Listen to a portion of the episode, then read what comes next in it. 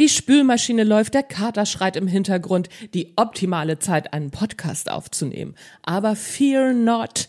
Ich habe das Interview mit dem wunderbaren Juri Keifens schon vorher aufgenommen. Deswegen nur Intro, Vorstellungsrunde und dann haben wir verhältnismäßig Ruhe, glaube ich. Ich glaube, bei Juri ist das eine oder andere Flugzeug mal äh, überweggeflogen. Aber der ganze Podcast hat eine sehr gute Qualität. Das haben wir schon schlechter erlebt. Also, auf geht die wilde Fahrt.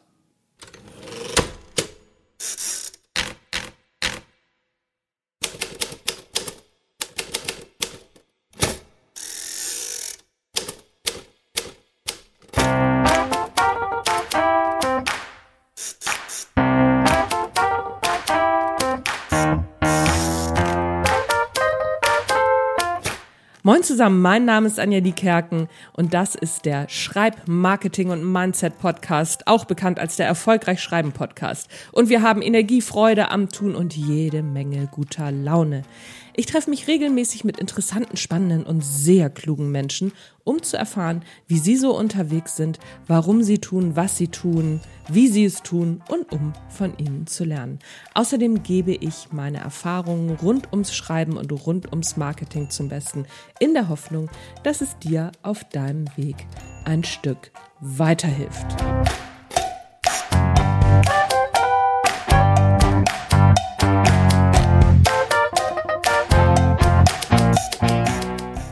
Ich habe es ja im Intro schon verraten, der wunderbare Juri Keifens ist bei mir zu Gast und wir sprechen übers Copywriting. Copywriting, wie man richtig knusprige, würzige Texte schreibt, das ist Juris Leidenschaft.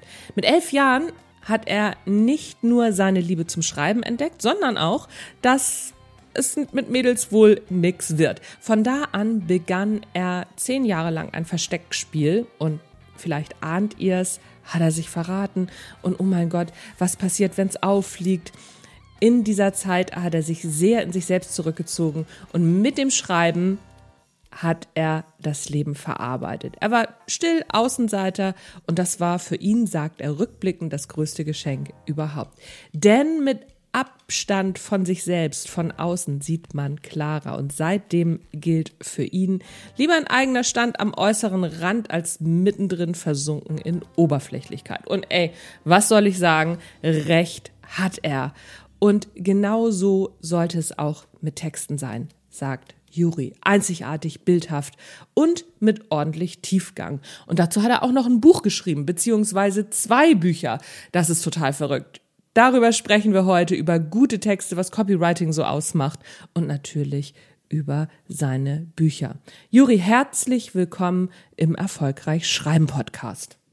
Ja, Anja, ich bin total gespannt. Ich bin hier, ich, ich, ich stehe hier an meinem Stehtisch und wackle wild mit, mit, mit, mit meiner Hüfte hin und her wie so ein Hund, der mit dem Schwänzchen wedelt.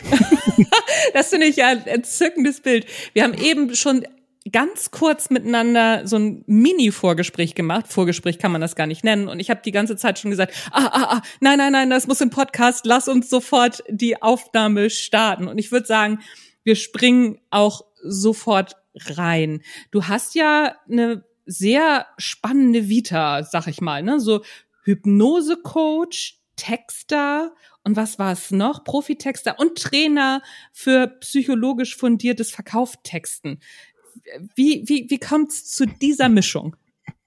Ja, also ich arbeite heute in erster Linie als Werbetexter und als Trainer halt fürs Werbetexten, fürs Copywriting, so nennt man das im amerikanischen Bereich auch. Ähm, und habe auch als Ghostwriter gearbeitet, als Buchautor und da können wir gleich noch drüber sprechen. Machen wir auf jeden Fall. Ich erzähle dir mal ganz kurz, wie es dazu kam. Ähm, da könnte ich dir jetzt eine Geschichte erzählen oder mehrere kleine Zwischenstationen. Ich mache es mal ganz einfach. Ich habe schon mit im Alter von elf, zwölf Jahren gemerkt, dass ich das Schreiben liebe. Damals schon Kurzgeschichten, Liebesbriefe geschrieben und so ging das damals sehr schnell dann auch ins Germanistikstudium nach Abi. Hab Germanistik, Anglistik studiert, ganz klassisch. Habe einen Master gemacht als Übersetzer mit Schwerpunkt kreatives Schreiben und dachte dann so, nachdem ich aus der Uni kam, ich bin hier der King of Copy. Ich zeig der Welt jetzt, wie Texten funktioniert. Und dann hat mir die Marketingwelt sehr schnell mein King of Copy Krönchen vom Kopf geschnipst und ich durfte lernen, dass meine akademische Schreibe so gut ankam, ja, wie, wie so ein Furz im Fahrstuhl. Und ähm, seitdem, ja, habe ich gemerkt, ich darf noch hinzulernen, insbesondere was so die Werbeschreibe angeht. Und in dem Moment war ich angefixt und habe gelernt von alten Copywriting-Legenden, also von den Legenden des Werbetextens, von sehr vielen Mentoren aus Agenturen, auch Mentorinnen waren dabei, sehr viele Schreibgenies, von denen ich lernen durfte und habe dann irgendwann gemerkt, hm, irgendwie geht's immer um die gleichen Dinge, ich brauche mal frischen Stoff. Und habe dann auch gemerkt, dass es ja im Grunde genommen darum geht, wenn wir Menschen beeinflussen wollen, mit unseren Worten bewegen, dann dürfen sie erstmal verstehen. Ich nenne das heute so, der rote Faden durch meine Arbeit ist Menschen verstehen und mit Worten bewegen. Und das mache ich halt auf schriftliche Art und Weise. Und ich habe dann gemerkt, okay, je besser ich Menschen verstehe, desto besser werden meine Resultate. Also gehe ich mal da rein. Und das hat mich dann in die Welt des Coachings, des NLP, des neurolinguistischen Programmierens geführt, auch in die Welt des Hypnose-Coachings. Weil ich meine, Hypnose ist Sprache in ihrer krassesten Form. Heißt auch der Königsweg der Rhetorik, hat es manchmal so als Namen. Und im Grunde genommen dabei, du schließt die Augen und alles, was passiert, sind Worte, die von meinem Mund in dein Ohr flattern und da eine ganz gewaltige Wirkung, ähm, also Wirkung erzielen können. Und das hat mich immer fasziniert und habe dann später auch erkannt, hey, das, was wir mit unserer Sprache im Coaching machen, in der Hypnose, im Mentaltraining, hat auch super viel mit Verkauf zu tun. Und heute definiere ich Verkaufen im Grunde genommen als eine Art von Coaching. Die Menschen wollen irgendwo an ein Ziel, sie suchen ein besseres Leben, Team wollen ein Problem lösen. Wir haben die Lösung und wir dürfen sie von A nach B begleiten, ihnen da vielleicht ein bisschen Klarheit mit reinbringen, einen Plan mitgeben und natürlich auch ab und zu so ein bisschen motivieren, so ein paar Überzeugungen überwinden, ähm, ab und zu so, ein, so einen kleinen Schubser geben, um sie dann auch an ihr Ergebnis zu bringen. Und wenn wir das mal sehen, so, du verkaufen ist wie Coaching, wir motivieren Menschen, Ziele zu erreichen, dann wird dann ganz anderer Schuh draus. Ja, und das ist so meine Welt. Heute kommt alles wie in so einem Schmelztiegel zusammen. Seitdem weiß ich auch, was Steve Jobs meinte mit Connecting the Dots. Ne? Ich mache ganz viel, lass mich von meiner Neugier von einer Fortbildung in die nächste führen und mittlerweile kommt das alles zusammen zu einem sehr exotischen Ganzen. Ja. Mhm. Ach krass. Das Lustige ist, wir haben wahnsinnig viele gemeinsame Anknüpfungspunkte. Ich habe irgendwann mal, als ich noch jung war, ich bin ja ein ganzes Stück älter als du, ähm, ich habe mal Grafik studiert und bin dann aber gleich in die Werbung gegangen als Werbetexterin, weil ich gemerkt habe, ach, ne, so das mit den Worten ist dann doch besser als Millimeterschubsen in der Grafik, sag ich mal. Und ähm, NLP habe ich tatsächlich auch eine Ausbildung und auch, ich bin auch Wingwave Coach, also so auch ja. in dieser Hypnose ähm, Welt auch ein Stück weit bewandert. Deswegen finde ich das ganz spannend, was du sagst, dass wir Menschen bewegen, ne, so oder Dinge in Menschen im, zum Schwingen zu bringen, weil wir können ja nichts machen mit unseren Worten, was nicht da ist. Wir können ja nichts anklingen lassen oder zum Schwingen bringen, was nicht da ist. Oder wie mhm. siehst du das?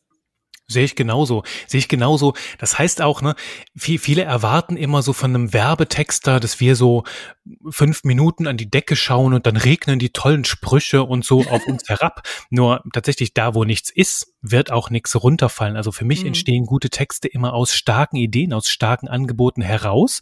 Und genauso entsteht ein Kaufinteresse, eine Re Relevanz aus den Menschen heraus. Ne?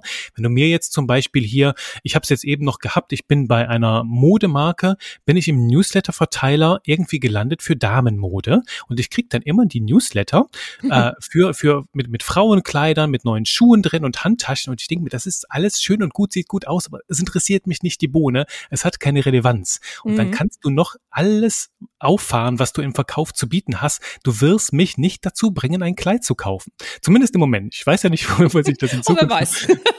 Äh, wenn ich mal vielleicht ein Geschenk suche oder so, nur die Wahrscheinlichkeit ist sehr, sehr gering, dass du mich zur richtigen Zeit am richtigen Ort ähm, ähm, dann, dann auch abholst. Und deswegen geht es überhaupt erst einmal darum, relevant zu sein und an, an, wirklich sagen, latent vorhandenen Bedürfnissen und Wünschen anzuknüpfen, die die Menschen haben und halt auch an ihre Motive, ne, an das, was sie bewegt, das Warum hinter ihrer Konsumentscheidung, weil vieles ich meine, wenn wir da jetzt tief in die Werbepsychologie schauen, Menschen kaufen nicht unbedingt ein, ein Porsche, eine teure Uhr oder hier ein fancy Aufnahmemikro oder so ein Computer, wie ich den hier stehen habe, so ein Riesending, nur weil sie das unbedingt brauchen. Ich könnte wahrscheinlich auch alles, ne? Jeder käme mit dem Smart wahrscheinlich überall hin. Es sind halt auch einfach nochmal andere Bedürfnisse hinter unseren Kaufwünschen und Motive. Für manche mhm. Leute sind das so ein Abenteuergeist, den wollen sie in ihr Leben bringen. Manche wollen ein bisschen mehr Status, ein bisschen mehr Macht vielleicht auch auf andere ausüben und andere wollen halt einfach vielleicht mehr Verbundenheit und je nachdem, was wir uns an Motiven wünschen, ne, dürfen wir die Menschen auf eine andere Art und Weise ansprechen. Ich vergleiche das immer ganz gerne mit einem Freund. Ähm, wir kennen uns schon seit Jahren und der hatte damals eine, eine Marketingagentur, ähm, die, die noch in, in, ziemlich kleinen Schuhen steckte. Und dann war er auf so einer Tagung und da standen halt na, mit anderen Marketingagenturinhabern und dann standen auf dem Parkplatz ganz viele Porsches da. Mhm. Ist das Porsches? Porsches ist der Plural? Weiß ich gerade gar nicht. Ja, Porsche wahrscheinlich, wahrscheinlich nicht, aber ich glaube doch, Porsches ist richtig. und dann war damals so, meinte er so wenige Tage danach, du Juri, ich habe jetzt beschlossen, ich kaufe mir einen Porsche. Ich habe bei eBay diesen 911er für 9000 Euro gefunden, so einen alten Klassiker, den kaufe ich mir jetzt mal, bastel da ein bisschen dran rum, damit endlich auch mein Business durch die Decke geht.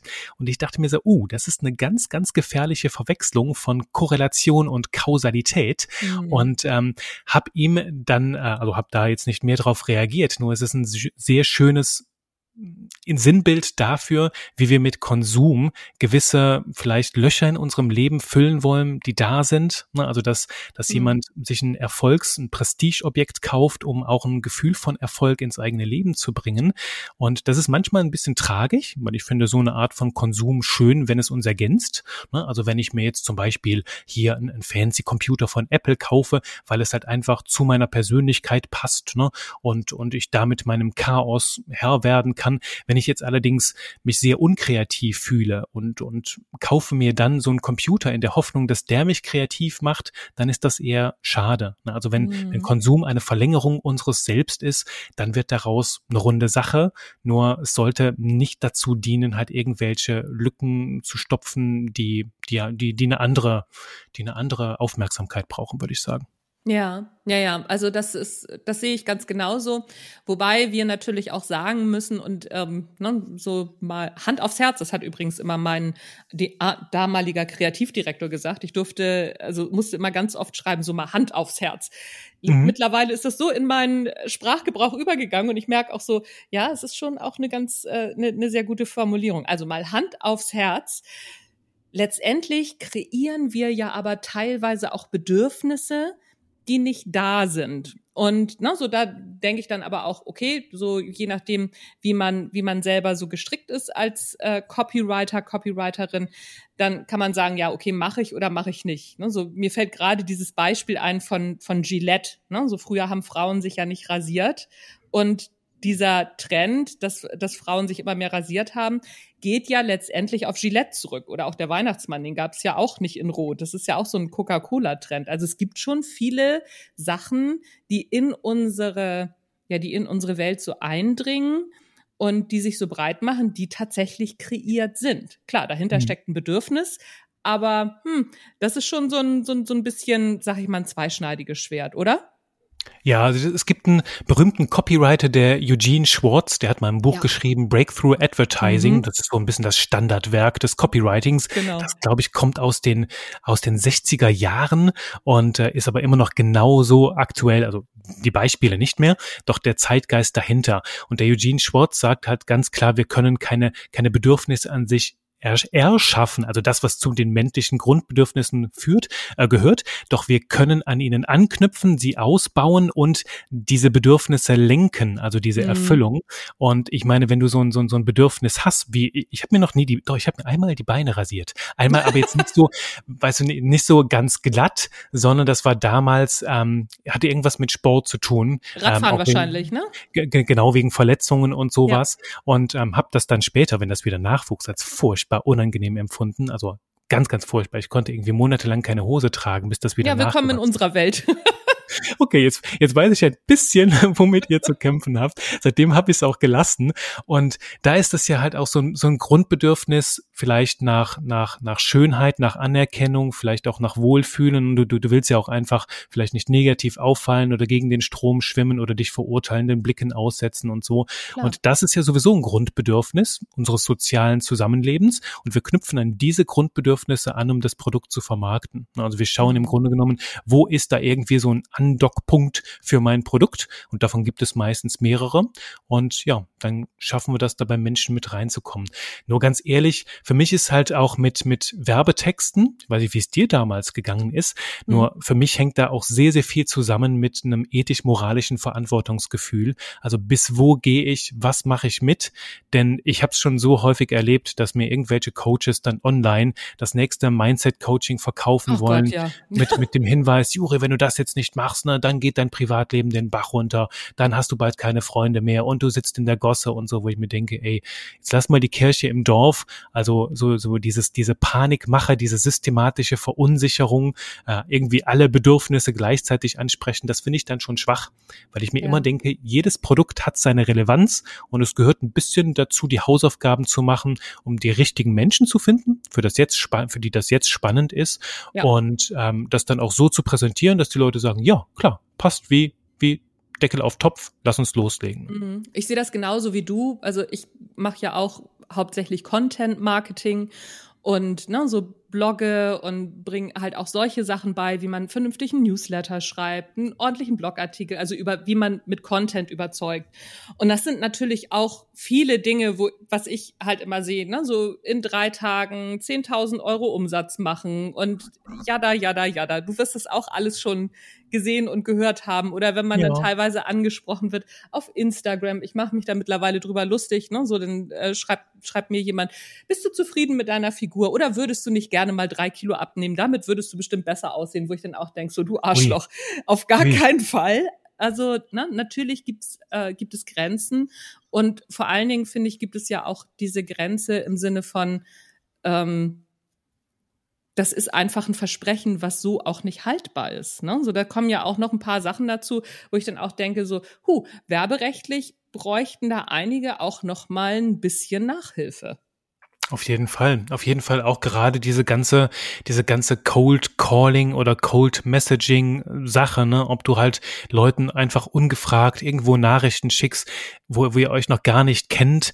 Ähm, ich meine, das wäre, als würdest du die, die, die Leute jetzt halt draußen, irgendjemanden, der dir über den Weg räumt, einfach fragen, hey, sollen wir in die Kiste springen oder sollen wir heiraten, ne, äh, bevor ihr euch überhaupt erstmal kennengelernt habt. Und keiner würde beim ersten Date ähm, nach, nach einem Hochzeitstermin fragen, sagen, weil das wäre einfach creepy, das wäre sehr, sehr seltsam und würde viele Leute verschrecken. Und mhm. trotzdem machen es so viele im Verkauf, mit der Tür ins Haus zu fallen, bevor überhaupt eine Verbindung entsteht. Und ähm, das ist das Traurigste überhaupt. Ich kenne ja. halt auch ein paar Leute, die in dem Bereich unterwegs sind, die sagen, du Juri, das ist total kalkuliert. Ne, hat dieses Cold Calling Ding ist ein Massengeschäft. Diese Leute schreiben bei Insta 100 Leute am Tag an und wenn drei davon oder fünf davon sich melden und einer kauft, dann ist die Rechnung schon gemacht gemacht, dann mhm. ist der Umsatz da. Nur diese ganze verbrannte Erde, die da zurückbleibt, ich meine, dann darfst du auch alle paar Monate dein Branding wechseln, weil äh, dich, dich halt niemand mehr ernst nimmt oder weil halt dieses ganze unangenehme, pushige Überreden und über Verarbe Überarbeiten und sowas, ähm, das klebt ja irgendwo auch an deiner Marke und die Menschen werden das in Erinnerung behalten. Deswegen, ja, es ist schade, dass es noch solche Ansätze gibt, nur manche nehmen das halt bewusst im Kauf und die haben dann einfach, wenn wir es jetzt ganz nüchtern betrachtet, einfach ein anderes Werteset als du und ich und andere Überzeugungen. Denn wenn ich das so mache, ich war mal in so einem Coaching drin tatsächlich, wo man mir beibringen wollte, Juri, Du schreibst einfach bei Facebook oder überall Leute an und du musst auf Masse gehen. Schreib 100 am Tag und du wirst sehen, ein, zwei davon reagieren. Und ich habe das damals wieder, mein Gefühl, habe ich das versucht. Hier sage ich wirklich versucht, ein paar Tage lang. Es waren die schlimmsten Tage meiner Selbstständigkeit, weil ich gegen alles agiert habe, wofür ich stehe. Also gegen meine Werte gearbeitet, gegen meine Persönlichkeit, gegen das, wofür ich ja grundsätzlich in meinem Business stehe. Und das, das, das ging überhaupt gar nicht. Und ich glaube, wenn du das jeden Tag machen musst, ist das der optimale Weg in den Burnout rein. Ja, das glaube ich auch. Wobei es gibt ja so zwei, zwei verschiedene Stufen von Kaltakquise. Ne? Es gibt ja einmal seriöse Kaltakquise und dann gibt es ja eben diese Kaltakquise, wo du wirklich nur, sag ich mal, Copy-Paste irgendwas ballerst. Das, das ist schon noch ein Unterschied, weil ich weiß noch, ich habe ja mal angefangen, in meiner Selbstständigkeit mit Leadership Coachings und da habe ich auch kalt akquiriert, aber am Telefon und ne, so habe Geschäftsführer angerufen, Geschäftsführerinnen, CEOs, also das ist schon noch ein, eine andere eine andere Nummer, ne? So, weil da kannst du nicht einfach reingehen mhm. und sagen so, ja, ne, so dein Business wird wird äh, den Bach runtergehen, die lachen dich ja aus, also ne, ähnlich wie wie dein äh, dein Mentor, was äh, für den ich ja auch mal gearbeitet habe, mit dem du zusammen ein Buch geschrieben hast, können wir auch sagen, ne, der Ulrich mhm. Oldehafer, ähm, der wird sich totlachen, wenn, wenn du den anrufst und sagst, so, dein Business geht den Bach runter, wenn du nicht, dann mhm. sagt er auch so, ja, ja, alles klar. Ne, so, aber es gibt natürlich Kaltakquise Möglichkeiten, die ein bisschen anders laufen, die aber auch sehr anstrengend sind. Da darf man sich auch nichts vormachen. Ne? Das, das ist schon ja. so.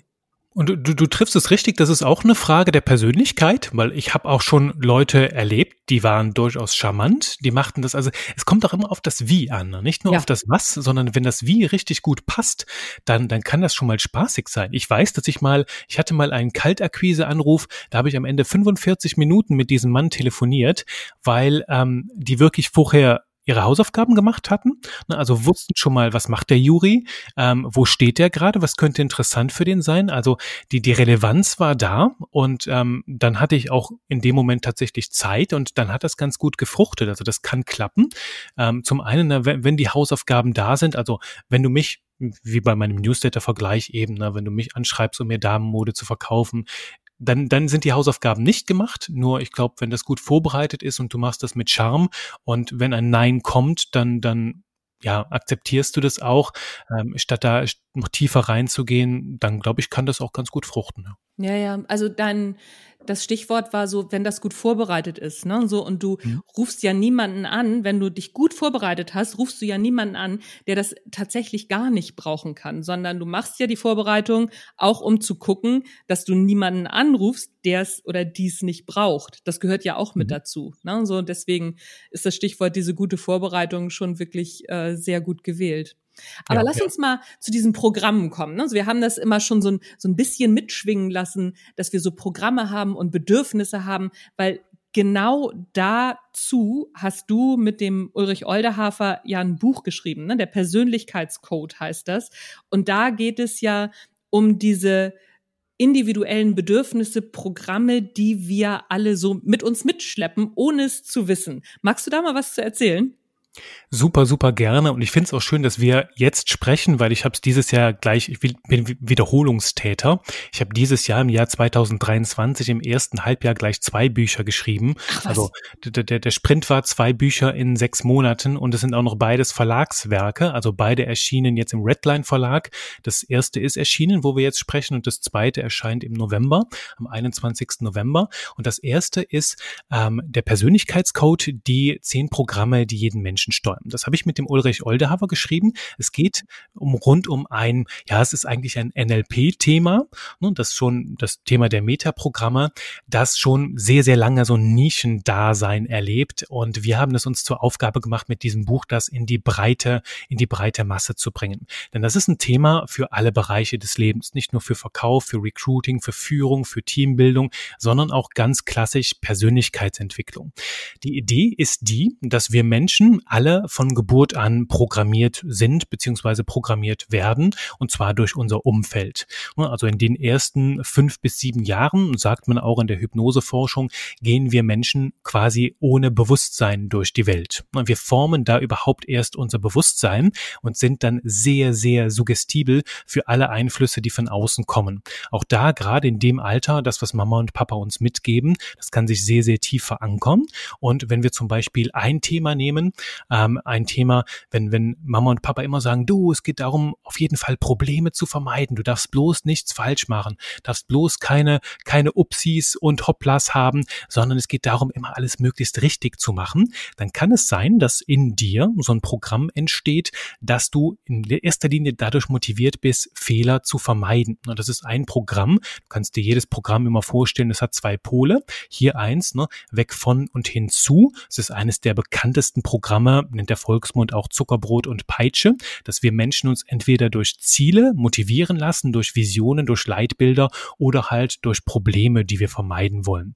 Und wenn du jetzt aufgewachsen bist im Problemvermeidungsmodus, wo halt auch häufig die Schule uns hinerzieht, ne, bloß nicht über den Strich malen, lernen wir schon im Kindergarten und, äh, und dann kann das dazu führen, dass wir ähm, sehr, sehr stark uns von Problemen motivieren lassen, beziehungsweise von deren Vermeidung. Wenn deine Eltern dir allerdings sagen, du Anja, es geht darum, auf den Putz zu hauen. Das Leben ist ein Abenteuer, probier dich aus und wenn es mal nicht klappt, dann fällst du hin, putzt ein bisschen Staub runter und dann geht's wieder neu ins Abenteuer.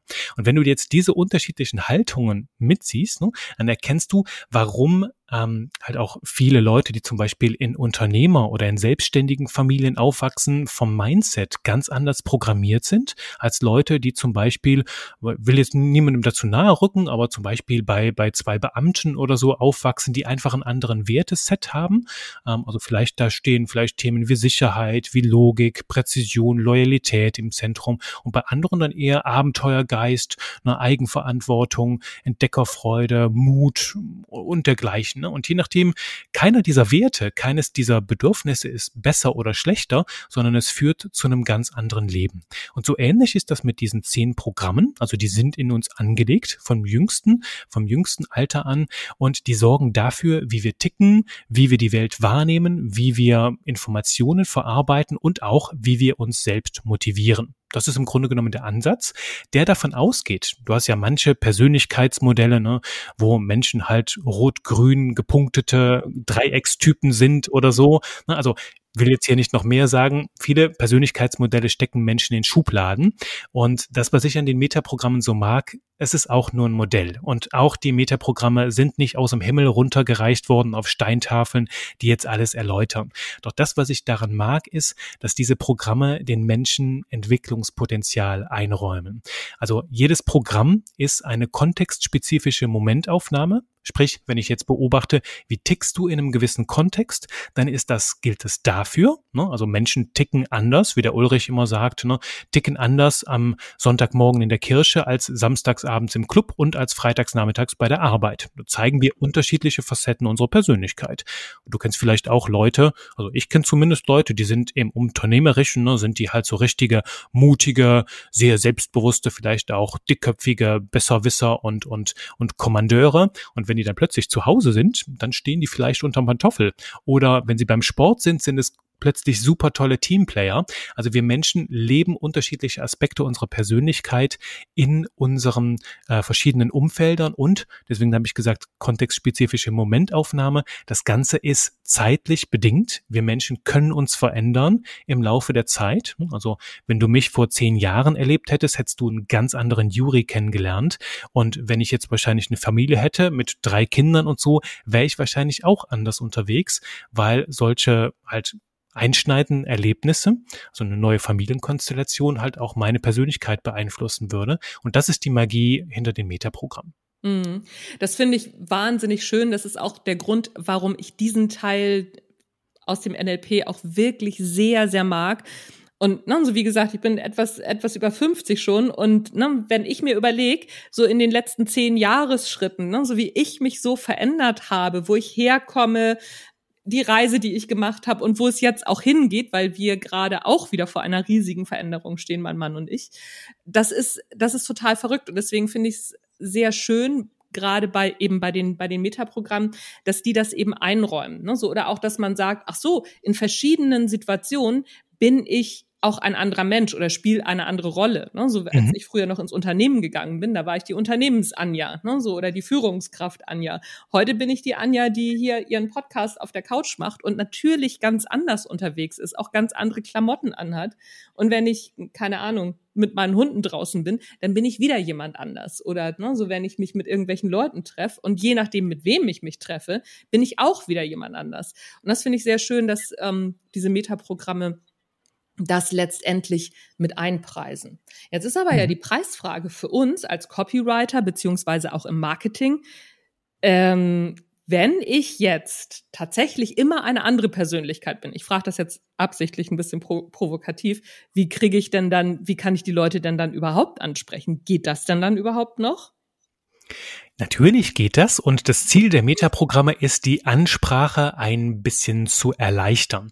Und zwar liegt der Hack darin, also möglichst nicht unbedingt von mir auszugehen, sondern wenn du jetzt zu mir kommen würdest ähm, mit deinem Business und mich engagieren würdest als Copywriter, würde ich mir erstmal anschauen, okay, worum geht's denn äh, in deinem Business und vor allem, wie tickt deine Zielgruppe und mhm. würde dann aus deinem Angebot, also Metaprogramme sind nicht alles, was mich da interessiert, sondern auch Motivik, Probleme, mhm. Ergebnisse, Ergebnisse, Identitätsveränderungen und so und würde erst einmal das alles herausarbeiten und dann schauen, worum geht's, welche Metaprogramme hat wohl deine Zielgruppe, ähm, dass sie zu dir kommt und äh, ja, was, was bewegt sie und welche Faktoren sind da ausschlaggebend. Und wenn ich das einmal identifiziert habe, dann weiß ich auch, wie darf ich diese Menschen ansprechen.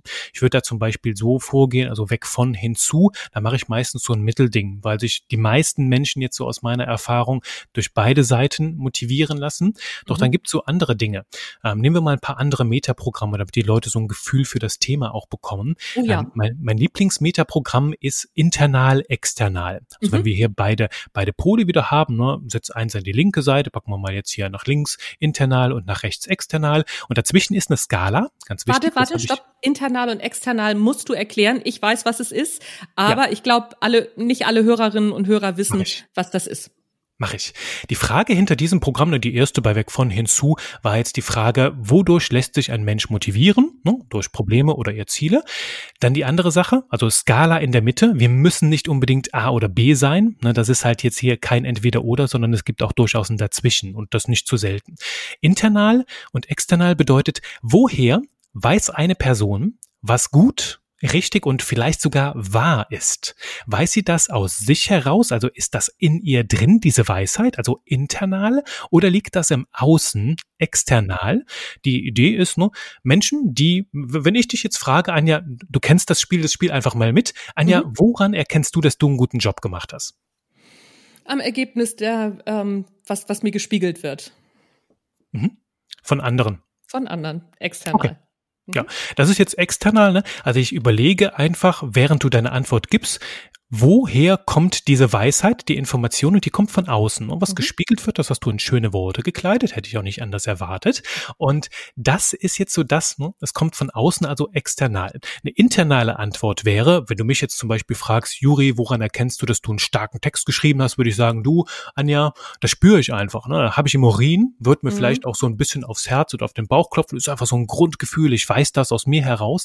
Das würde äh, für eine sehr starke internale ähm, Verknüpfung Verknüpfungen hier äh, darauf hindeuten. Also ein gutes Beispiel dafür für krasse Internalität ist zum Beispiel ein Politiker, der sich vor die ganze Welt hinstellen konnte und einfach mal die Empfehlung abgab, ähm, warum injizieren wir uns nicht einfach Desinfektionsmittel in ja. die Blutbahn, weil das macht ja das Coronavirus kaputt. Und da musst du schon ganz schön internal sein, also sehr selbstbewusst, sehr von deiner eigenen Wahrheit und Weisheit überzeugt, um so etwas zu machen.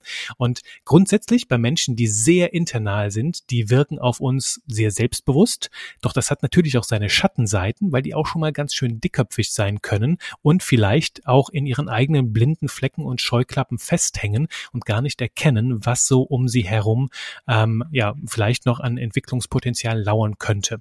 Das mhm. ist so das eine. Bei external, wenn die Ausprägung zu stark ist, dann kann es auch dazu führen, dass Menschen so ein bisschen Fähnchen im Wind sind. Ne? Wenn ja. zum Beispiel eine Führungskraft extrem external sind, ist, dann, dann führt meistens die Person die Abteilung, die zuletzt bei ihr im Büro war, also dann nochmal so, dass das die, die, die Meinung mitgegeben hat oder die internalste Person in der Abteilung führt, still und heimlich hinter den Kulissen, weil sie halt so eine gewisse Selbstsicherheit ausstrahlt. Und hier wissen wir zum Beispiel, ne, ähm, das geht jetzt so, so ein, ich mag das Beispiel gerne, um zu erläutern, was ist mit diesen Programmen alles möglich. Wenn ich jetzt weiß, okay, ähm, ich, ich suche eine Stelle, eine, eine Stellenbesetzung für eine Führungsposition, dann weiß ich, okay, ich hätte schon gerne, dass die Person zumindest so so zu einem Drittel internal ist, vielleicht auch so halb halb. Das kann ich dann herausfinden im, im ähm, Jobinterview, ähm, um zu schauen, bringt die Person auch in diesem Kontext die Persönlichkeit mit, um halt da zu reüssieren oder braucht sie vielleicht ein bisschen Coaching auf dem Weg, um da halt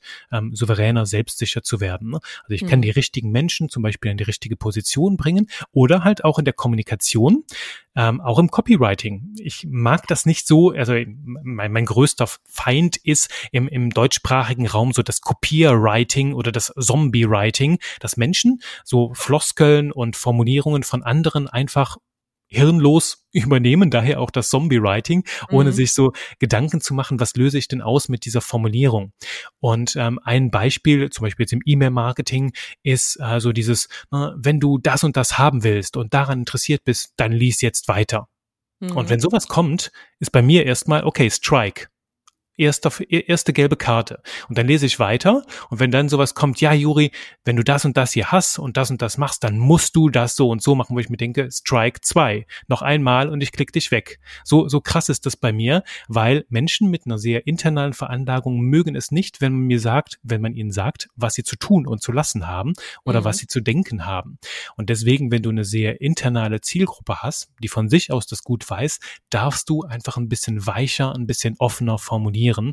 Und solche Nuancen bringt das zum Beispiel rein. Ja, ganz spannend. Ähm, ich musste natürlich gleich an meine Newsletter denken und ähm, ich mache es auch schon so, also so in, aber erst nach der Herleitung. Ne? Also so ich äh, arbeite sehr, sehr viel mit mit Storytelling. Also ich erzähle erst eine, eine Geschichte, die die ich erlebt habe oder ne, so irgendwas von außen und äh, leite dann her über Storytelling. Aber was ich zum Beispiel auch nicht mache, was ich mir mal abgewöhnt habe, ist, ähm, ich zeige dir. Ne, so solche, mhm. das sind zum Beispiel Formulierungen, wo ich sofort raus bin. Also ich bin bei Formulierungen dabei, hier erfährst du oder ne, so hier findest genau. du raus oder ne, wenn, wenn du mehr, wenn du mehr erfahren möchtest, dann, dann lies jetzt weiter oder, ne, so, oder hör hier jetzt auch sofort auf. Also solche, solche Formulierungen. Das ist was, äh, da kriegst du mich mit. Was ist denn mhm. das für ein Programm? Hör hier jetzt sofort auf. Also ich meine, grundsätzlich, ne, wenn, wenn deine Zielgruppe sehr external ist, dann mhm. kannst du da natürlich drauf eingehen und ähm, dann kannst du sie schon ein bisschen, kannst du ihr ein bisschen mehr Orientierung schenken. Grundsätzlich, mhm. wenn Menschen zu jemandem hingehen, um sich coachen zu lassen, oder wenn wir ganz gezielt äh, uns öffnen für Lösungsvorschläge, bedeutet das, dass wir uns in diesem Kontext auf jeden Fall eher external verhalten. Ah ja.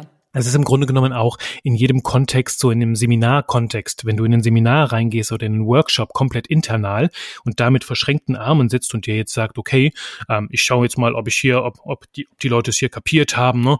Äh, glaub nicht, dass ich hier irgendwas lernen kann, dann wirst du wahrscheinlich auch wenig mitnehmen. Also internal in, in Fortbildungen zu gehen, ist das Dümmste überhaupt, mhm. ähm, ne? sondern da halt auch sich zu öffnen. Deswegen würde ich auch sagen, wenn die Menschen zu dir kommen äh, und, und sich von dir halt neue Inputs, Lösungen, Lösungswege auch erhoffen, dass sie grundsätzlich dem Ganzen gegenüber offen sind und dann auch gerne schon mal so ein Auge zudrücken, wenn da so ein wildes Kommando kommt. Ne? So, mm. so, so ein mhm. Kommandomodus nenne ich das ganz gerne. Ah, ja. Was du da ähm, mit reinbringen kannst, für ein Metaprogramm, was auch mitspielt, ist das mit den beiden Polen optional und prozedural. Menschen, also hier geht es auch darum, ne, wodurch lassen sich Menschen motivieren? Ist es entweder durch ganz klare Prozeduren, durch Schritt-für-Schritt-Anleitungen oder durch eine breite Vielfalt an Möglichkeiten? Das sind hier so die beiden Pole. Ne? Auf der linken Seite das Optionale.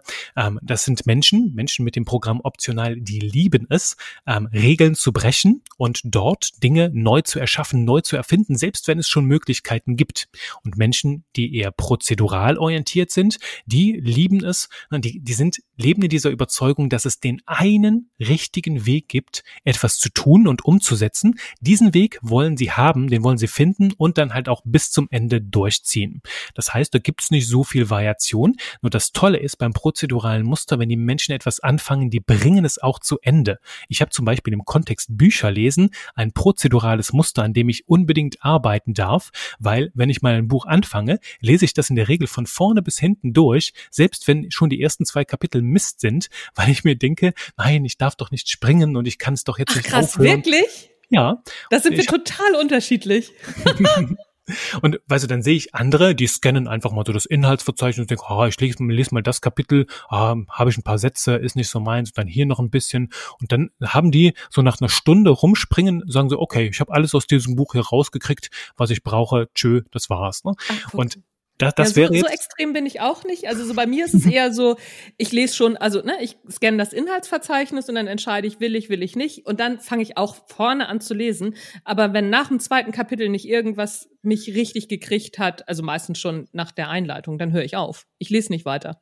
Ja, ja. Ja, und das ist auch vollkommen richtig, ne? Also ich hab, bin meistens dann sogar noch geleitet von, von einer Idee, von so einem Versprechen und ich denke mir, ah, Juri, auch wenn hier, vielleicht steckt in diesem Buch nur ein einziger Gedanke, der mich weiterbringen könnte oder mein, mein, mein Denken nochmal stimulieren könnte, den will ich mir jetzt nicht entgehen lassen, darum lese ich so jede Zeile. Also es ist vielleicht auch mit so einem, mit so einem sehr starken Detailmuster und halt auch vielleicht so ein bisschen weg von, hängt davon ab, wie man es sehen will. Ich will ja. mir die eine Sache nicht entgehen lassen oder ich will die den einen Goldkrumen finden, der da doch drin steckt und da trainiere ich gerade, coache ich mich gerade, ähm, die, die, die, die Bücher auf eine andere Art und Weise zu lesen. Auch wenn ich jetzt im Kontext Lesen sehr prozedural bin, bin ich es im Bereich Copywriting total optional. Also Menschen, ah, die sehr ja. optional unterwegs sind, ne, die lieben es, äh, Möglichkeiten zu schaffen und neue Wege zu finden. Und ich bin so einer, ne, ich kann Checklisten schreiben für andere Leute, auch für die Leute in meinen Programmen, ne, die das bei mir lernen. Für die entwerfe ich dann Checklisten und Schritt-für-Schritt-Anleitungen. So geht das Ganze. Nur wenn ich selbst copyrighte, wenn ich mir selbst dran setze, dann probiere ich wieder was ganz Neues aus. Ne? Dann mache ich mhm. das mal querbeet oder komplett anders. Also ich schreibe dann Checklisten, bin aber der Letzte, der sie befolgen würde. Das ist ganz klassisch optional. Ich nehme ja. da gerne als Beispiel für dieses Programm auch einen Kuchen. Ne? Nimm den, den saftigsten Schokoladenkuchen, den du dir vorstellen kannst. Ne? Bei mir ist das so mit fetten Schokoladenklumpen innen drin, die halt auch so ein schönes schokoladiges Gefühl hinterlassen, wenn du drauf beißt und dann so einen fetten Schokomantel. Und sagen wir, diesen Kuchen, den will ich genau so haben. Wenn ich jetzt halt eine Person habe, ne, die prozedural ist, dann kann ich mit ziemlich hoher Wahrscheinlichkeit sagen, dass ich am Ende genau diesen Kuchen wiederbekomme. Nur was ist jetzt, wenn wir dieses Rezept einer optionalen Person in die Hände geben? Naja, also so, das wird schon, äh, das wird variantenreich, würde ich sagen, ne? es wird, das ist sehr diplomatisch ausgedrückt, variantenreich. Es kann sein, dass du ähm, äh, vielleicht gar keinen Kuchen kriegst, sondern dass sich die Person mittendrin dazu entschließt, Waffeln zu backen oder vielleicht doch eher einen Salat zu machen. Und es kann aber auch sein, dass dadurch, dass die Person neue Wege beschreitet, du den besten Schokoladenkuchen haben wirst, den du jemals gegessen hast. Also, dass sie deine, deine Messlatte nochmal ganz, ganz deutlich übersteigt. Und das mhm. ist halt die Magie von Optionalität und Prozeduralität. Und das halt auch zu berücksichtigen. Hat meine Zielgruppe jetzt, die zu mir kommt, eher so ein prozedurales Muster? Also sucht die nach einer Schritt-für-Schritt-Anleitung oder sucht die nach neuen Möglichkeiten, etwas zu tun, sich neue Möglichkeiten erschließen, neue Horizonte entdecken? Ähm, das kann halt auch schon so ein Unterschied sein.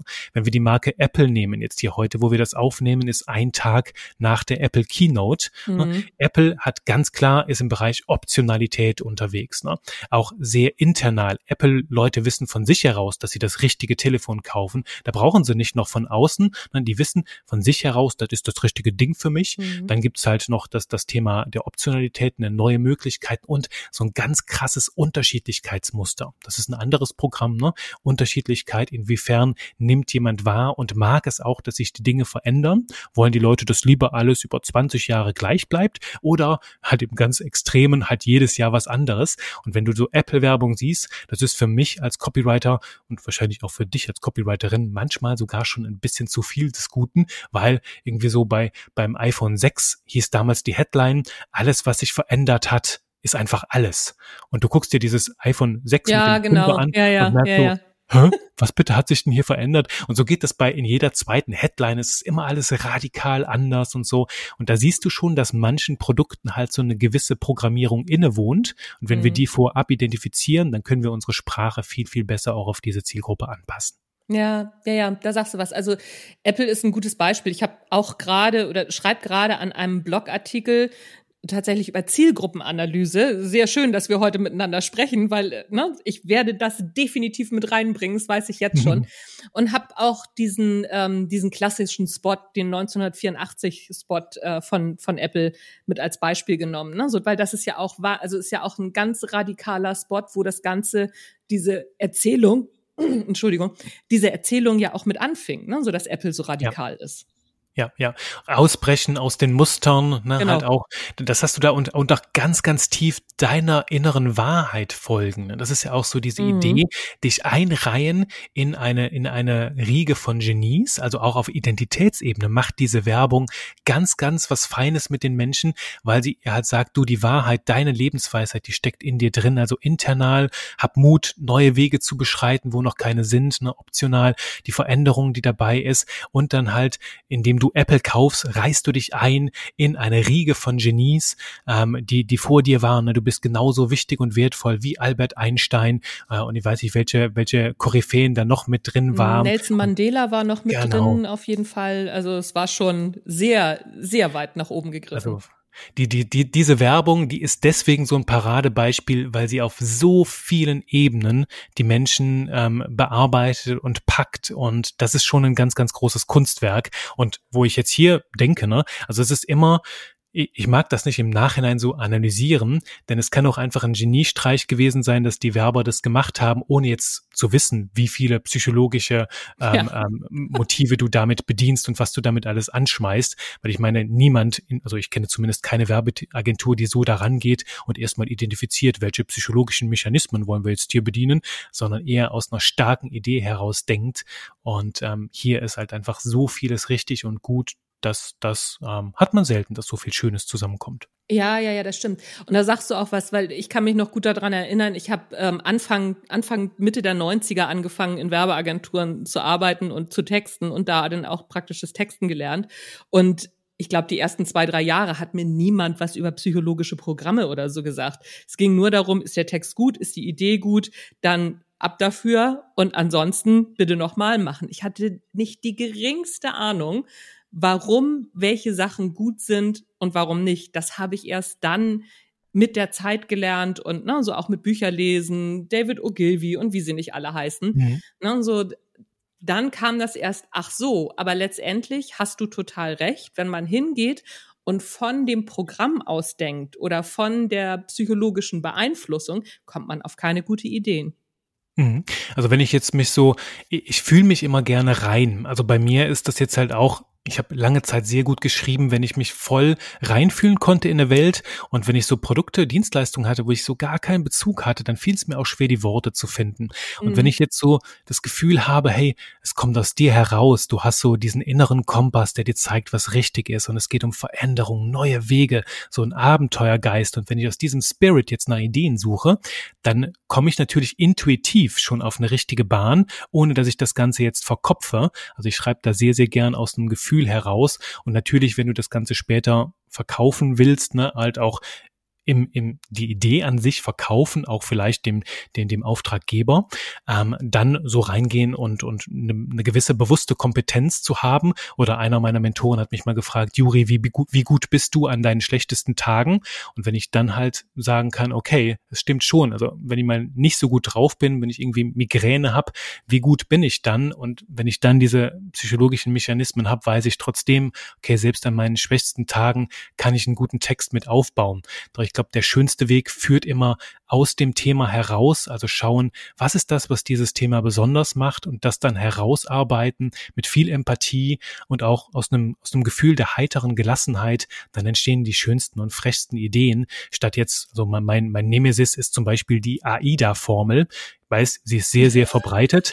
Nur für mich ist die, die AIDA-Formel ist halt so ein, so ein, so ein, so ein Paradebeispiel, entschuldige den Ausdruck, der Hirnwichserei. Da haben sich Leute im Nachhinein Gedanken gemacht, oder nee, entschuldige nicht den Ausdruck, ich finde das Wort sehr, sehr schön. Ähm, da haben sich Leute im Nachhinein Gedanken gemacht, wie ist man wohl dazu gekommen? Denn ich finde die AIDA-Formel so wenig hilfreich beim Texten, wenn du sagst, ne, AIDA, uh, Attention, Interest, Desire and Action, dafür stehen die vier Buchstaben. Wenn du mir jetzt sagst, okay, Juri, wecke jetzt Aufmerksamkeit los geht's. Und jetzt wecke Interesse und jetzt das Desire, wo ich mir denke, ja, Aufmerksamkeit, ähm, ich könnte einiges machen. Soll ich ein Katzenbaby in die Kamera halten? Soll ich mein T-Shirt ausziehen? Soll ich mir selbst eine Torte ins Gesicht drücken? Du, damit kriege ich immer Aufmerksamkeit. Nur das ist so, weißt du, so von, von hinten herrücks, zurück, zurückgedacht. Ähm, Aufmerksamkeit ja klar, ist logisch, nur wie geht das? Also die gibt wenig konkrete Handlungsempfehlungen. Also es ist eher so eine Analyseformel, wie ist etwas aufgebaut. Und im Alltag fühle ich mich damit halt sehr alleingelassen, wenn ich diese ja. Formel dann. Ja, ja, das stimmt. Also die AIDA-Formel grundsätzlich habe ich nichts gegen die AIDA-Formel. Also ich finde die, klar, sie funktioniert ja auch, das wissen wir ja. Aber es gehört eben genau, wie du sagst, noch ein Stück Erklärung dazu. Ne? Attention, ja, mhm. okay, also als erstes muss ich Aufmerksamkeit erwecken. Aber wie mache ich denn das? Genau. Und diese Frage, die beantwortet die Formel halt nicht. Aber es ist ja bei vielen Formeln so, ne? Also so, ich ja. weiß jetzt auch gar nicht, wie oft ich eine Kurvendiskussion in meinem Alltag gebraucht habe. Aber ich bin ihr bestimmt schon begegnet. Ne? So, ich glaube, du weißt, was ich meine. Ja, ja, total, total. Und ich meine, wenn du, wenn du da ein bisschen tiefer reingehst, natürlich jetzt, wenn du dann weißt, wie, entsteht Aufmerksamkeit und so, alles gut und richtig. Nur, ich finde, es, es nimmt dem Ganzen so ein bisschen Magie. Es gibt da dieses, dieses etwas quälerische Bild und doch sehr einleuchtende Bild davon, dass ähm, hunderte Professoren für Biologie können einen Schmetterling sezieren und in alle seine Einzelteile zerlegen. Doch keiner, nicht der brillanteste Professor der Welt, kann durch dieses Wissen einen Schmetterling wieder so zusammenbauen, dass er lebt und funktioniert. Und das finde ja, ich der, schön. Der, Bild. der Inbegriff für diese Arbeit mit Formeln und dergleichen, dass sie trotzdem irgendwo leblos und tot sind und dass, wenn etwas wirklich lebendig nach außen sein soll, dass es erstmal lebendig in uns wird, also zu einem Gefühl, zu einem ganz starken Ausdruck und dann können wir das gerne zum Leben erwecken, auch nach außen. Ich sag halt, Schreiben bedeutet Innenwelt nach außen bringen und es darf erstmal in unserer Innenwelt Klick machen, bevor wir das dann nach außen bringen und wenn dieser Geist, dieser Spirit da ist, ne, dann können wir halt auch Formeln nutzen, um den nach draußen zu bringen. Nur diese, diese, diese Function, diese Idee, diese, diese, das Leben, das kommt meistens aus uns heraus. Mm, mm, echt schön zusammengefasst. Es bringt ja auch so diese, ja, sei mal, gehirnphysiologische, gehirnbiologische Tatsache letztendlich sehr gut zum Ausdruck, dass es ohne Gefühl ja keine Fakten in unserem Hirn gibt. Es ist mhm. ja immer Gefühl und Fakt verknüpft. Alles andere erinnern wir ja nicht. Auch wenn die meisten sagen so, doch natürlich, ich kann mich ja an Formeln erinnern. Ja, aber weil du da auch ein Gefühl zu hast. Hättest du das Gefühl da nicht zu, wäre es weg. Weil letztendlich, wenn es andersrum wäre, könnten wir ja uns auch an die ganzen Geschichtsdaten, die wir irgendwann mal im Geschichtsunterricht äh, gelernt haben, über irgendeine Zeit, die wir auch schon vergessen haben, oder Erdkunde, was ich in Erdkunde alles vergessen habe, meine Herren. Mhm. Also, es ist einfach kein Gefühl mit da dran geknüpft und ohne das Gefühl geht es eben einfach nicht. Mhm. Das stimmt auch, dass ich mich an viele, an viele Uni-Vorlesungen und so kann ich mich noch erinnern, weil sie extrem, ja, weil, weil halt auch die, die, die Professoren, die Dozenten es einfach verstanden haben, dann halt auch mit Storytelling lebendige Bilder, also Kopfkino, äh, Kino in mein Köpfchen zu zaubern und ähm, das ist halt da mit Emotionen verbunden und erst wenn es sich mit Emotionen und Erfahrungen verbindet, dann, dann verankert es sich auch. Und ja. ich glaube, das ist halt auch unser Job als Texterinnen und Texter, als Schreiberlinge, ist halt einfach Kopfkino zu erzeugen mit möglichst vielen Sinnen. Und ich meine, unser Gehirn hat keine Augen. Das kann ich unterscheiden, ob wir etwas nur intensiv genug erleben mhm. oder äh, es uns wirklich vorstellen, uns intensiv genug vorstellen. Und ähm, das, glaube ich, ist unser Job, das so intensiv, ein so ein intensives Erlebnis zu schaffen, dass ja sich anfühlt wie eine Erfahrung und auch als solche abgespeichert wird. Ja, genau, genau. Also weil letztendlich, ne, so das ist ja auch der einzige Grund, warum Kino funktioniert, ne? Weil im Kino mhm. etwas so gut mit nur ein paar Sinnen erzählt wird, dass wir es fühlen, weil niemand wird sich sonst äh, beim weißen Hai erschrecken oder bei Shining, ne? So würden alle sagen, ja, ja, komm, egal. Aber ja. trotzdem, ne, so sind wir völlig fertig am Ende. Ja, und du, du kannst halt auch gerade bei diesen Horrorfilmen kannst du sehen, wie wichtig die Multisensorik ist, weil wenn ja. du den, den, den, das ist jetzt so ein bisschen NLP, ne, drehen wir die Submodalitäten raus, also die Eigenschaften des Kopfkinos, wenn wir so mhm. wollen. Wenn wir dann so einen Horrorfilm sehen und wir machen erstmal den Ton aus, verliert das Ganze schon ganz gewaltig an, äh, an, an, an, an Wirkung. Ja. Und machen wir dann jetzt noch, drehen die Farbe mal raus, plötzlich ist das Ding nur noch schwarz-weiß, oder wir machen es ganz hell, das ist so ein bisschen überblendet, das Bild, und äh, machen dann halt irgendwie noch noch ein bisschen Mickey Maus Werbung unten rechts rein, dann hat das nicht mehr viel von irgendwas Furchtbarem, sondern es wird halt, es ist ein Zusammenspiel der, der, der einzelnen Sinneskanäle und die haben wir ja komplett in unserer Hand als Texterinnen und Texter ja, und total. das ist für mich der einfachste Hack überhaupt, ein Ding mit, mit all deinen Sinnen zu erleben, um zu guten Texten zu kommen. Ich meine, dazu, darüber komme ich halt auch zu, zu, zu leckeren Texten, die Appetit auf mehr machen, die Zielgruppen zum Sappern bringen und im Hirn mhm. kribbeln und, und äh, gehe auf Gehirngassi, ne, wenn ich nachdenken muss. Es sind halt alles lebendige Bilder und ähm, das, das führt halt einfach zu einer super krassen Stimulation im Hirn. Ja, auf Gehirngassi bin ich ja auch immer noch super neidisch, ne? So als ich das das erste Mal bei dir im Instagram-Kanal gesehen habe, weil ich ja auch oh. jeden Tag mit meinen Hunden Gassi gehe und das mache, um mein Gehirn halt wieder ne, so auf, auf Null zu stellen, beziehungsweise wieder aufzumachen für neue Sachen. Und dann lese ich bei dir im Instagram-Kanal jeden Tag, jetzt bin ich wieder auf Gehirngassi, da dachte ich so, oh nein, warum bin ich da nicht drauf gekommen? Wie gemein ist das denn? Das habe ich das sehr gefeiert. Das macht auch super Mut. Ähm, das, ich sage halt den Leuten, denkt nicht zu verkrampft über diese Themen nach, sondern ja. wenn ihr einmal wisst, wonach ihr sucht, dann fallen euch die Themen zu, dann findet dich, die Worte finden dich, weil es war damals, ne, ich, ich lebe hier in einer ganz kleinen Siedlung, ähm, ein bisschen weiter in, in, einem, in einem Vorort vor Köln und habe ganz viele Nachbarn, die die Hundinnen Hund, Hunde haben und äh, den, bei denen komme ich jetzt morgens, ich arbeite immer so zwischen sechs und acht, texte ich an verschiedenen Projekten und dann um acht Uhr, meistens so acht, halb neun gehe ich raus, gehe eine mhm. Runde spazieren, so eine halbe Stunde. Genau die Gassi-Zeit, ne? Genau, das ist so mein Gehirngassi und dann mein, irgendwann meinte mein Nachbar morgens, stand noch so im Schlafanzug in der Tür und meinte, Jure, du könntest eigentlich auch meinen Hund mitnehmen, ne? Oder du bräuchtest selbst einen Hund und dann sagte ich so zu ihm, du, ich habe schon genug äh, mit meinem Gehirn zu tun, ich gehe hier mit meinem Gehirngassi, weil das braucht seinen Auslauf, denn sonst dreht es durch, wenn es den ganzen Tag im Haus ist und eingespannt und dadurch ist das geboren worden, wo ich mir dachte, hm, Gehirngassi klingt ja spannend, weil ich kann ganz gut nachdenken, wenn ich mit meinem Gehirn Gassi gehe. Da ist das Unterbewusstsein dann stimuliert, spielt mir plötzlich die Bälle zu oder ich nenne es auch gerne die, die Stimmen, die sonst ähm, sehr laut sind, werden plötzlich leise und dann können mhm. halt auch die Ideen, die sonst sehr leise sind, sich Gehör verschaffen und ähnlich, da war ich gestern noch, funktioniert das auch in der Sauna. Das nenne ich dann Gehirngaren. Mhm.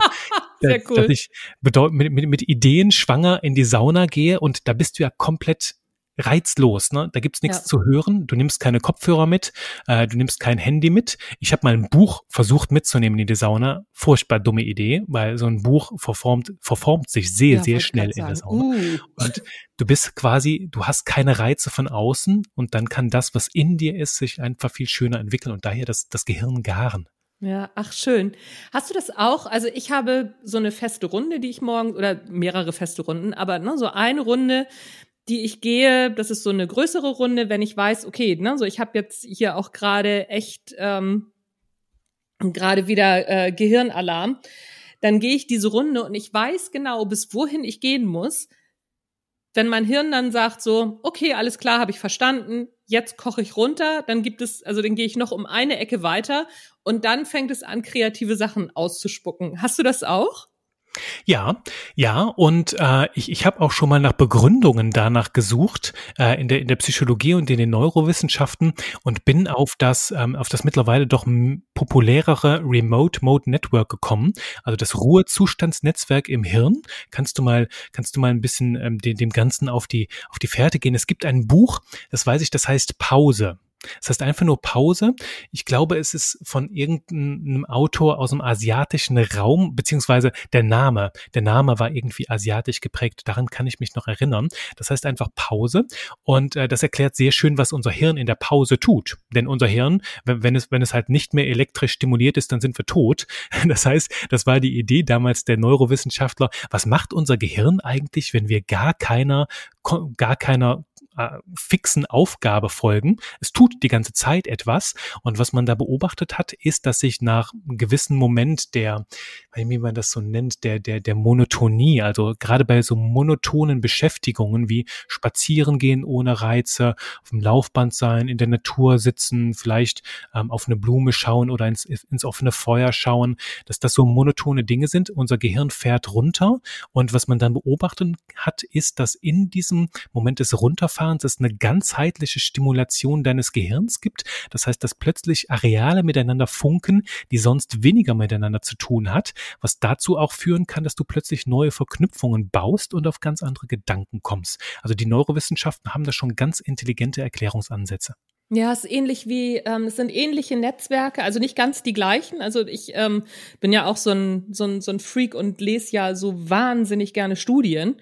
Und ähm, es sind ähnliche Netzwerke wie die, die aktiv werden, wenn du meditierst. Aber es sind nicht ganz die gleichen. Also so, es gibt noch einen Unterschied zwischen Meditation und diesen monotonen Tätigkeiten, ne, diesen Pausentätigkeiten. Da gibt es noch einen kleinen Unterschied, aber es ist sehr ähnlich. Ja, ja. Und auf Dauer, wenn du das auf Dauer machst, dann ähm, dann vergrößert sich die, also so auch die, die graue Masse also in deinem ähm, präfrontalen Kortex. ist ganz mhm. interessant. Finde ich auch. Also so damit befasse ich mich auch wahnsinnig gerne. Ja, das ist so die, die, diese Sache, ne? alles, woran du arbeitest, arbeitet auch an dir. Und wenn du halt meditierst und wenn du Pause machst und wenn du entspannst, dann ähm, ja, entwickelt sich natürlich das, das auch in dir weiter. Oder es gibt den, den Philosophen, ich weiß nicht, wer das gesagt hat, ähm, du kannst nicht nicht üben. Das ist von, na, da komme ich jetzt gerade nicht drauf. Irgendein ganz bekannter Philosoph. Ich habe übrigens mich gerade umgedreht in meinem Regal das Buch Pause gefunden von Alex Sojung Kim Pang heißt ah, er. Ja. Also Alex und dann so jung, aber mhm. also wie man es schreiben würde, ne? so jung, aber mit zwei O, ähm, Bindestrich Kim und dann Pang. Ah, äh, okay, das werde ich mal raus. Tue weniger, tue ja. weniger, erreiche mehr. Super ja, schön. Also so der Untertitel, der sagt mir auch was. Vielleicht hieß es auch mal anders. Es kann gut sein. Okay, ja, also so das, wie gesagt, das ist, das ist wahnsinnig spannend und ich finde auch diesen, diesen Gedanken schön, den du gerade nochmal ausgeführt hast, dass ne, so Dinge in uns arbeiten, aber auch, wenn wir die Dinge loslassen, die Dinge dann an uns arbeiten. Das finde ich, ähm, finde ich einen sehr, sehr spannenden Gedanken. Also gerade unter der Dusche fällt mir das immer wieder auf, dass irgendwas da auch bei mir reinkommt, was dann in dem Moment, wenn man gar nicht dran denkt, dann auch wieder hochkommt. Ja, ja, und so, das, das sind so diese kleinen Geistesblitze, ne, die wir so nennen. Und äh, ich, ich habe das bei meinem, bei meinem Bücherregal, weil ich weiß intuitiv, wo welches Buch sitzt und halt auch gerade das mit dem Du kannst nicht nicht üben kommt von Peter Sloterdijk. Ah, ähm, habe ich, okay. hab ich gerade, ich, ich wusste, in welcher Ecke diese Weisheit verborgen ist. Ich, ich liebe mein Regal, mein Bücherregal. und ähm, das, das gibt mir Geborgenheit. Und ich habe immer so, immer so 50 bis 100 Bücher zu Hause, die ich noch nicht gelesen habe. Das zeigt mir, ah, was gibt es noch alles zu entdecken. Und ähm, gerade beim Geistesblitz, das wollte ich noch so sagen, weil du das gerade sagtest, ne, so ja. unter der Dusche und so. Ähm, ich habe in, in, in meinem neuen Buch, das im November kommt, da geht es dann ums Thema Copywriting, ums Werbetexten. Das heißt, das Copywriting Geheimrezept kann man schon vorbestellen, erscheint am 21. November. Und da habe ich das so beschrieben, dass viele Leute haben so Angst vor Frust. Na, ich sage halt so, ein, eine wichtige Essenz fürs Werbetexten ist eine gesunde Frustrationstoleranz. Ähm, also, dass du auch dort weitermachst, wo andere vielleicht aufhören. Denn dann denkst du dorthin, wo sonst noch niemand vor dir hingedacht hat und du kommst auf sehr schöne Ideen. Und meistens, ich vergleiche das, diese Frustphasen so wie, es ziehen dunkle Wolken an meinem Horizont auf und es wird ungemütlich. Und das ist dann meistens der Moment, wenn ich da durchgehe, dann schlägt auch der Geistesblitz ein. Denn ich habe das selten ah, gehabt, ja. dass der Geistesblitz so am heiteren Himmel einschlägt. Und und dass wir uns vorher intensiv mit so einem Thema auseinandersetzen, ist für mich so eine Voraussetzung, damit später auch der Geistesblitz einschlagen kann. Denn woher soll unser Gehirn wissen, wonach wir suchen, wenn wir nicht halt einen ganz klaren Reiz gesetzt haben, du liebes Hirn, ich arbeite jetzt daran und arbeite mir mal so, ja, stoße mir da mal so eine Stunde lang die Hörner ab, dann weiß unser Gehirn, okay, okay, okay, äh, ich suche im Hintergrund weiter. Und häufig ist es dann so, dass das Gehirn dann ähm, die Arbeit ins Unterbewusste verlagert und dann so lange hinter den Kulissen dran weiterarbeitet, bis es eine Lösung hat. Und diese Geistesblitze sind dann so kleine, so kleine Rufe vom Unterbewusstsein. Du, Juri, ich habe hier was gefunden, ähm, könnte das unser Problem lösen? Und dann ist es entweder ja oder nein. Und äh, das finde ich dann super, super spannend, das quasi an eine höhere Intelligenz Intelligenz zu delegieren. Und dafür braucht es schon, also um dieses ganze Thema Geistesblitze etwas zu entzaubern, es braucht schon die intensive Beschäftigung damit, weil es relativ unwahrscheinlich ist, dass ich, der in Chemie eine absolute Niete war im Abi, dass mir jetzt irgendwie der Geistesblitz für Chemie ja, einfällt, womit ich den nächsten Nobelpreis gewinne. Ne? Ja, ja, ja, das stimmt. Also so, ne, so um, wie war das, wie hat Rudi Carell das so schön gesagt? Um etwas aus dem Ärmel zu schütteln, muss man es vorher hineingetan haben. Wunderbar, wunderbar auf den Punkt gebracht. Oder? Und ich finde das auch, also ich sage das tatsächlich auch immer, ich mache es ähnlich auch wie du. Ich weiß genau, okay, komm, ich habe mich jetzt so viel mit Zielgruppenanalyse und, und, und diese Woche beschäftigt und zum Wochenende will ich diesen diesen Artikel fertig haben und wenn ich dann merke, oh, okay, ich bin jetzt leer geschrieben, da kommt jetzt nichts mehr. Ich weiß genau, wenn ich jetzt eine Pause mache, weil da ist schon so viel in dem in meinem Hirn drin, das muss jetzt sich einmal noch mal wie in so einer Schneekugel vielleicht auch, der Schnee muss sich ein bisschen setzen und dann kann ich morgen weiterschreiben. Ja, wir sehen dann die Dinge nochmal aus einer neuen Perspektive, weil das, das kenne ich sehr gut, dieses, dieses wirre Gefühl wie in so einer Schneekugel, und wir sehen den Wald vor lauter Bäumen nicht mehr. Genau. Ähm, und es ist halt auch manchmal so ein bisschen mit der Brillanz. Ne, das, das ist halt so gerade ähm, unter unter unter Alkoholeinfluss habe ich äh, schon mal die ein oder andere Idee, wo ich mir denke, wow, wie brillant und ein Geistesblitz nach dem anderen. Und dann schaue ich später am nächsten Tag ein bisschen nüchtern auf mein Papier und denke mal, hätte ich jetzt mehr von erwartet. Und ich glaube, das funktioniert so in beide Richtungen. Ja. Und den Text einfach mal reifen und sacken zu lassen super, super, super wertvoll. Ja, das ist auf jeden Fall auch ein richtig, richtig guter Tipp. Juri, wir sind auch schon echt eine Stunde am Erzählen. Ich könnte mit dir noch eine weitere Stunde füllen. Das ist überhaupt kein Problem. Aber wir müssen mal ein bisschen zum Ende kommen, weil ich sag mal, ne, eine Stunde so ein Podcast hören, das reicht dann ja in der Regel auch immer erstmal. Was liest du denn gerade? Was liest du aktuell von deinen 100 hm. Büchern, die du noch nicht gelesen hast? Ich lese gerade mehrere Dinge parallel. Ich kann das hier schauen. Das liegt hier, ähm, eins liegt unten bei mir am Bett. Äh, ich habe immer so eine Bettlektüre. Da liegt mhm. ein Reiseführer für Japan.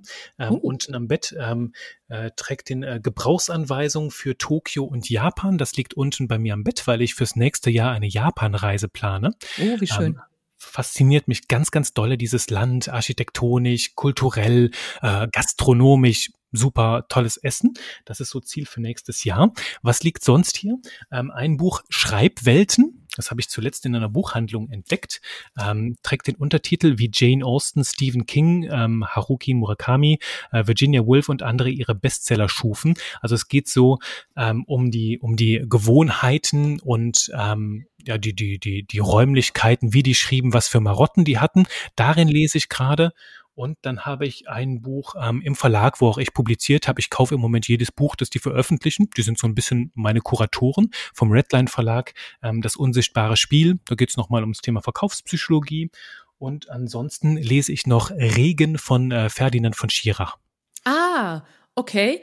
Ich, äh, Regen ist, glaube ich, das Neueste gerade, ne? Ja, genau. Ja, genau. Das steht nämlich auf meiner Liste steht es auch. Ähm, ich habe es als als Hörbuch schon in meiner in meiner Liste drin, weil Ferdinand von Schirach mag ich sehr gerne als Hörbuch immer hören. Ich kann dir gar nicht sagen, warum, aber das sind das sind immer so Hörbuchthemen bei mir. Ich habe hier liegen ähm, die E-Mail Players List, die äh, bekomme ich monatlich zugeschickt und zwar von einem US-amerikanischen Kollegen, der tatsächlich ein, eine E-Mail-Players-List per Papierform noch schickt. Das sind immer so 30 bis 50 Seiten, die er monatlich verschickt und es geht wirklich um ja um gute E-Mails schreiben, um mehr nicht. Das bekomme ich einmal mhm. im Monat und es ist Wahnsinn, was der alles dazu zu sagen hat, wie man gute E-Mails schreibt.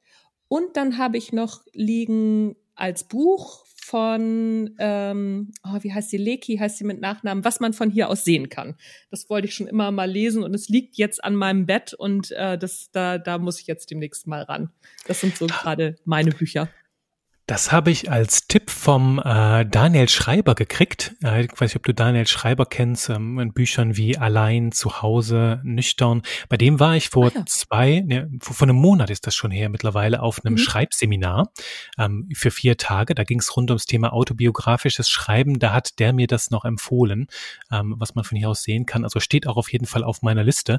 Ich habe zuletzt, ich war letzten, letzten, letztes Wochenende in Hamburg, habe da einen Vortrag gehalten über Spaß mit Buchstaben und war dann auf der Rückfahrt so platt, dass ich mir dachte, okay, meine ganzen Sachbuch-Hörbücher, die tue ich mir jetzt nicht an. Ich kann gerade keinen weiteren Input brauchen. Und dann habe ich ganz weit unten gekramt in meiner Hörbuchliste und das, ähm, das Buch Achtsam Morden rausgekramt. Oh, das ist großartig. Carsten Düß, der, der Hammer. Ja, Mega ja. gut. Ja. Das hat mir damals meine Freundin empfohlen und die hat gesagt, Juri, lies unbedingt das Hörbuch und äh, weil es nochmal so schön eingesprochen ist und ich habe mich weggelacht. Also zu, zum einen ist das ja echt ein, ein Achtsamkeitsratgeber, zum anderen ist es eine echt packende Geschichte und mit so einem so einem Hauch von Zynismus, ja, schwarzem Humor. Gut.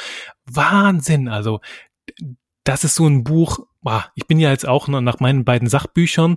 Nächstes Jahr wird noch ein Buch kommen, eine Gemeinschaftsproduktion mit einem anderen Trainer. Und dann habe ich mir gedacht, ähm, will ich auch mal in die Richtung des des des des ähm, ja, des, des Romane-Schreibens so ein ja. paar Stories zum Leben erwecken, weil das hat mir echt noch mal gezeigt, was alles möglich ist und das wäre genau mein Stil. Ja, ja, also so das ist achtsam morden und äh, also achtsam morden, das Kind in mir will achtsam morden und dann gibt es glaube ich noch eins. Es gibt drei, ich, ich es gibt drei so Teile und es ist mega gut. Ich habe so gelacht, als ich das in der Buchhandlung gesehen habe. Das Kind in mir will achtsam morden. Also die, die, dieses diese Kind in mir Thematik und so ne ist ja vom vom, vom Coaching Format her es ist etwas, womit ich sehr wertvolle Erfahrungen gesammelt habe, was ja. auch gerade in, in tiefen Trance, in Hypnose, wenn du die Menschen dazu bringst, mit ihrem inneren Kind und so in Kontakt zu kommen, super, super wertvoll. Es wurde mir nur manchmal, also ich, ich fand es jetzt als Coach, für mich konntest du stellenweise damit jagen, weil mhm. plötzlich das innere Kind in uns für alles verantwortlich war und als ja. jede Ausrede herhalten musste, sich irgendwie nicht mit sich selbst. Also alles, was unangenehm ist, ist ja nur eine Frage des inneren Kindes. Und das fand ich nicht, nicht ganz so hilfreich und dienlich für die persönliche mhm. Entwicklung. Und als ich dann sah, okay, der nimmt das Thema jetzt so ein bisschen aufs Korn, ähm, das, ja, fantastisch. Das will ich mir auch anschauen. Ja, ja, also so es ist ähm, es ist sehr fantastisch. Also das muss ich auch sagen, aber das ist ja mit mit allen, sag ich mal, psychologischen Themen, marketingtechnischen Themen, es ist ja ganz egal. Es gibt ja immer so so so Wellenbewegungen, ne? So und mhm. ähm, durch die Stefanie Stahl, das Buch das Buch ist ein, ein Wahnsinnswerk. Da ist ihr ja, ein richtig ja. guter Wurf mit gelungen, gar keine Frage. Aber es ist jetzt mittlerweile bei mir auch, ne, so wenn jemand mit einem inneren Kind ankommt, dann also neige ich auch jetzt eher schon dazu, auf dem Absatz kehrt zu machen, obwohl es der Thematik gar nicht gerecht wird. Das, das ist schon ja. so, das stimmt. Ja, ich, ja. ich glaube, das, das bringt uns auch zurück so ein bisschen an den Anfang der Folge. Ne? Ähm, es ist ja auch nur ein Modell. Und genau. bei, bei dem war es auch der Fall, dass es stellenweise als Erklärungsmodell für die ganze Welt und die herangezogen wurde, dass es die eine Wahrheit war. Und ich glaube, das tut keinem Modell gut, dass, dass es plötzlich irgendwie überhöht wird, sondern jedes Modell ist nur ein Modell. Und wenn wir das halt so betrachten auf dieser Augenhöhe, dann können wir sie auch gut nutzen. Wir sollten uns nur nicht von diesen, von diesen Modellen beherrschen lassen. Ob das jetzt das Kind in mir ist äh, oder, oder die Metaprogramme. Ach, fantastisch. Ein sehr, sehr schönes Abschlusswort, Juri. Ich danke dir für deine Zeit und ähm, ich gehe mal davon aus, dass wir demnächst nochmal wieder sprechen. Vielen Dank. Sehr gerne.